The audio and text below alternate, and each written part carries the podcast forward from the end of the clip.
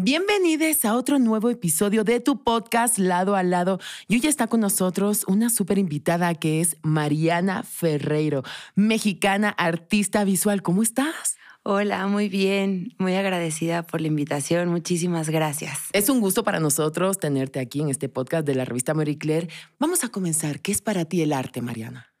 Ay, para mí el arte, híjole, creo que es una pregunta que, que va cambiando Em, pero para mí hoy el arte es un lenguaje y es también como una forma de experimentar el mundo. Experimentar el mundo. Justamente tengo una frase por aquí que tú promueves el pensamiento crítico a través del arte. ¿Qué nos quieres decir a través de esto? Mm, bueno, creo que cuando lo pienso como como desde el lado de la educación, eh, a mí me gusta mucho dar clases de, arte porque creo que es una excelente herramienta. Sobre todo lo hablo como desde mi experiencia porque siempre he trabajado con niños. Entonces, mm, pues creo que es como una, una muy buena herramienta, una, una, una bonita herramienta para que los niños puedan desarrollar este pensamiento crítico y hacerse preguntas eh, y pues otra vez regreso a lo mismo, explorar el mundo, cuestionarse la vida a través del arte. ¿Tú estudiaste educación artística? y también derecho. ¿Estoy equivocada? Eh, educación artística como tal, nunca, o sea, formalmente no lo he estudiado. Este, tengo estudios de arquitectura y de derecho, o sea, soy abogada también, pero nunca he tenido, o sea, pero nunca estudié artes visuales como licenciatura. Eh, Fue naciendo con el tiempo. Porque si no me equivoco, o sea, ¿en qué momento te empiezas a enamorar tú? y a envolver en este mundo del paisajismo, arquitectura, interiorismo incluso, ¿no? Claro, sí, pues yo creo que de toda la vida, la verdad. Mis papás, mi papá es arquitecto, mi mamá es interiorista.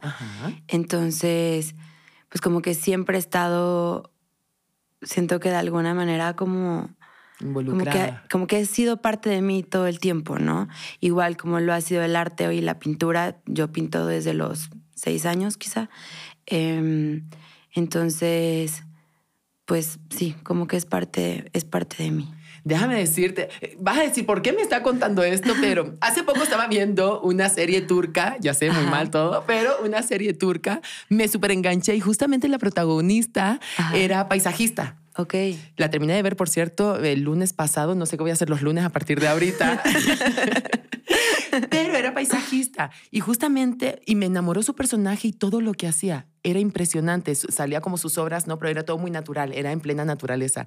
Y justamente estudiando, pues, esta entrevista, ¿no? Estudiando tu persona y todo, más o menos las preguntas y preparando, yo dije, wow, qué bonito. La verdad es que sí te envuelve, o sea, creo que te enamora, ¿no? Porque estás también en contacto con la naturaleza todo el tiempo. Claro, sí, sí, sí. La verdad es que, que mm, me gusta mucho este, como este baile que, que sucede entre la arquitectura y la naturaleza, como esta combinación de energías. Eh, es algo como que en lo que pongo mucha atención y en lo que creo que siempre ha estado en mí y, y pues nada, me doy cuenta que ahí está mi atención todo el tiempo, ¿no? Y aparte es súper bonito. Déjenme decirle que eh, viendo también tu exposición, o sea, de verdad que bonito está porque hay algunas pinturas que parecen foto. Y hay una, para que no se me olvide el nombre, que me, bueno, me llamó muchísimo la atención, sobre todo que es Sengyo. ¿Lo dije bien? Así es, sí, sí, sí, Sengyo. Háblanos acerca de, de, tu colección, de tus obras. Em, bueno, sobre todo como esta, esa serie de la que pertenece la, la pieza de Sengyo. Em, creo que ahí estaba como en un momento de muchísima introspección. O sea, creo que, que o sea, me considero una persona muy introspectiva, pero ahí justamente estaba como, como estaban sucediendo muchos cambios en mi vida. Estaba, em, soy mamá reciente, tengo una bebé de, ocho meses, entonces antes de eso estaba como pues cuestionándome, ahí todavía no estaba embarazada, entonces estaba mucho cuestionándome si quería ser mamá, si no.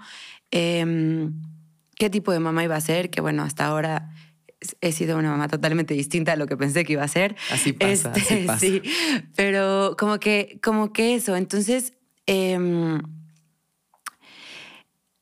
ahí estaba, ¿no? Como con todos estos cuestionamientos sobre la maternidad, muchísimo sobre mi feminidad. Em, y me doy cuenta, como en, en, este momento, de la importancia del espacio.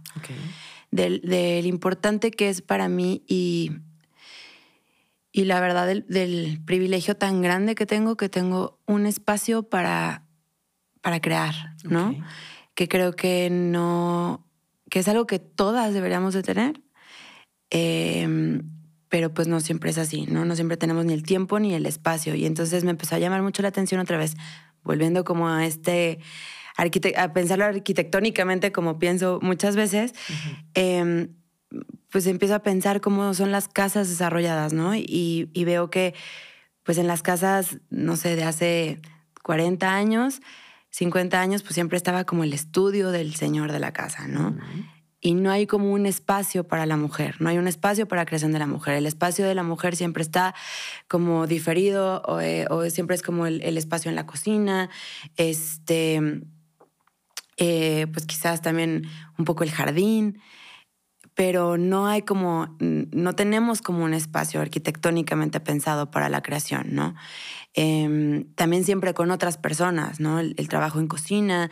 Em, o, hasta donde se sentaban a tejer ante las mujeres, pero siempre como en comunidad, que, a ver, también es algo súper bonito, pero, pero ese trabajo interno y esta, esta, este, ese trabajo interior requiere de un espacio de soledad.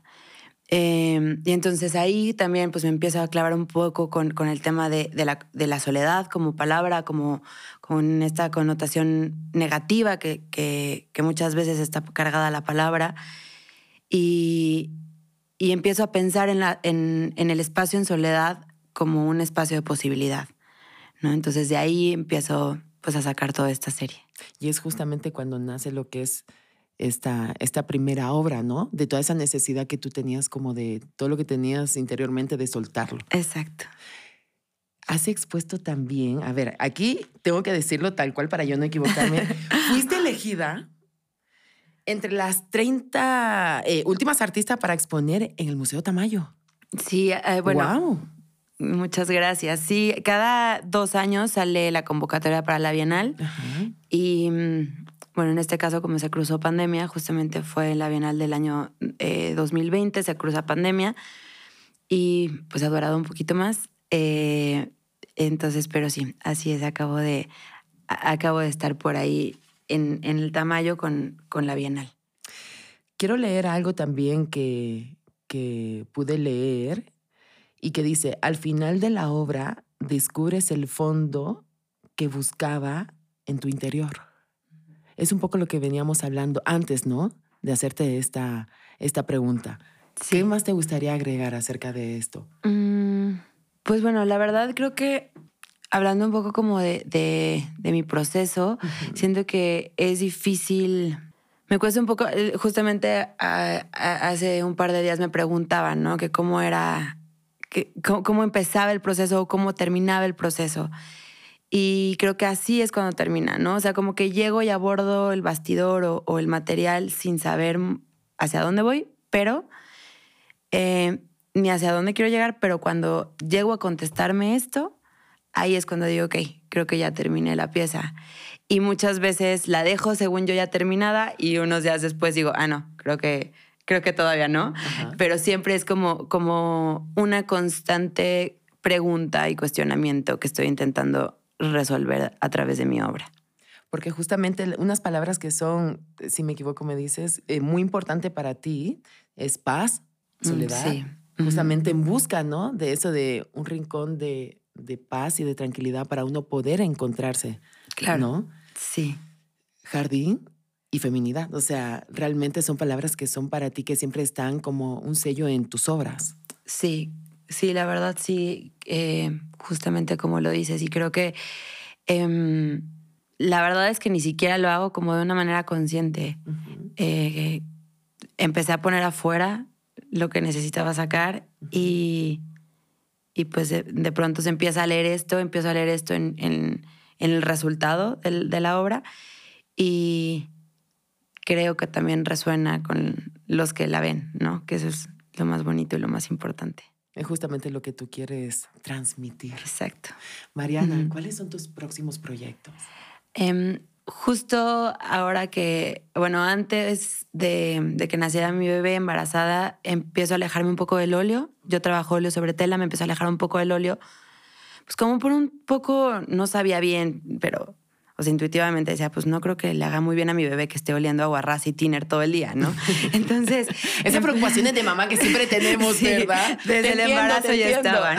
Entonces me empiezo como a alejar un poco y empiezo a explorar con otros materiales. Entonces ahorita tengo pues una exploración con tintas naturales. Este, obviamente está la grana cochinilla presente. hasta el óxido, eh, mucho carbón. Mm, Jamaica, este, estoy como intentando explorar con estos materiales muchísimo más naturales. Estoy intentando primero como entablar un diálogo con el material. Ok. Em, entonces, pues bueno, ahorita acabo, ahorita eh, tengo una, una, exposición aquí en la Ciudad de México. ¿Qué días? Este, acabamos de inaugurar este fin de semana y yo creo que va a estar uno o dos meses. Ah, qué maravilla. Así es, en, Playa Escandón. Ajá. Em, entonces, bueno, ahorita estuve trabajando muchísimo para esta expo. Entonces, yo espero tener unos días de como de tranquilidad, como para recoger, recogerme eh, y empezar a bocetear y, y así. ¿no? ¿Qué ha cambiado en ti artísticamente desde que eres mamá? Aparte de ya todo más natural a, la hora de pintar, que no todo vegano y todo. No te iba a decir, aparte de todo, porque ha cambiado muchísimo. Este, sí, pues mira, como te decía, mi bebé tiene ocho meses. Los primeros meses fueron súper difíciles porque yo pensaba que no iba a poder volver a pintar en mi vida. O sea, dije, o sea, creo que pues voy a tener que elegir entre ser una mamá presente y mi, carrera profesional. Entonces así fueron como los primeros tres, cuatro meses. Y también lo que pasa es que siento que, que mi trabajo es como, pues como muy absorbente, ¿no? Y como muy, de muchísima entrega. Entonces, ahorita lo que estoy haciendo, estoy produciendo de noche, estoy trabajando de noche para poder estar pues haciendo mi trabajo como mamá, como mamá en el día, un poco como encontrando, no ni siquiera encontrando la verdad, buscando un equilibrio. Sí, total. Este, y pues bueno, eh, o sea, eso es como, como a nivel del día a día, ¿no? Y ya respecto a la obra, no sé, creo que creo que habrá que ver lo que salga ahora, las nuevas piezas y cómo poder poner de un lado lo que hay antes y, lo que hay después y ver los cambios que, que, se, que se reflejen ahí.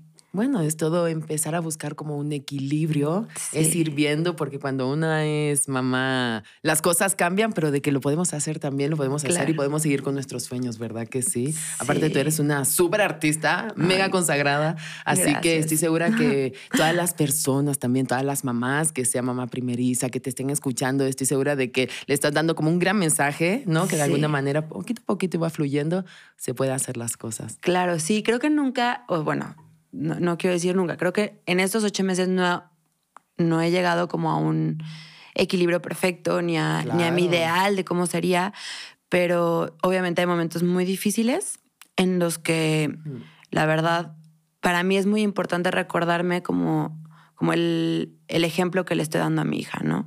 Entonces para mí es muy importante que, que pues que mi hija aprenda que que, se vale luchar por sus sueños y que se vale construir la vida que ella quiere. Entonces es muy importante para mí transmitirle eso y no hay nada mejor que con el ejemplo, ¿no? Con el ejemplo. Así es. Entonces es como, como mi, mantra que me repito en esos momentos de dificultad.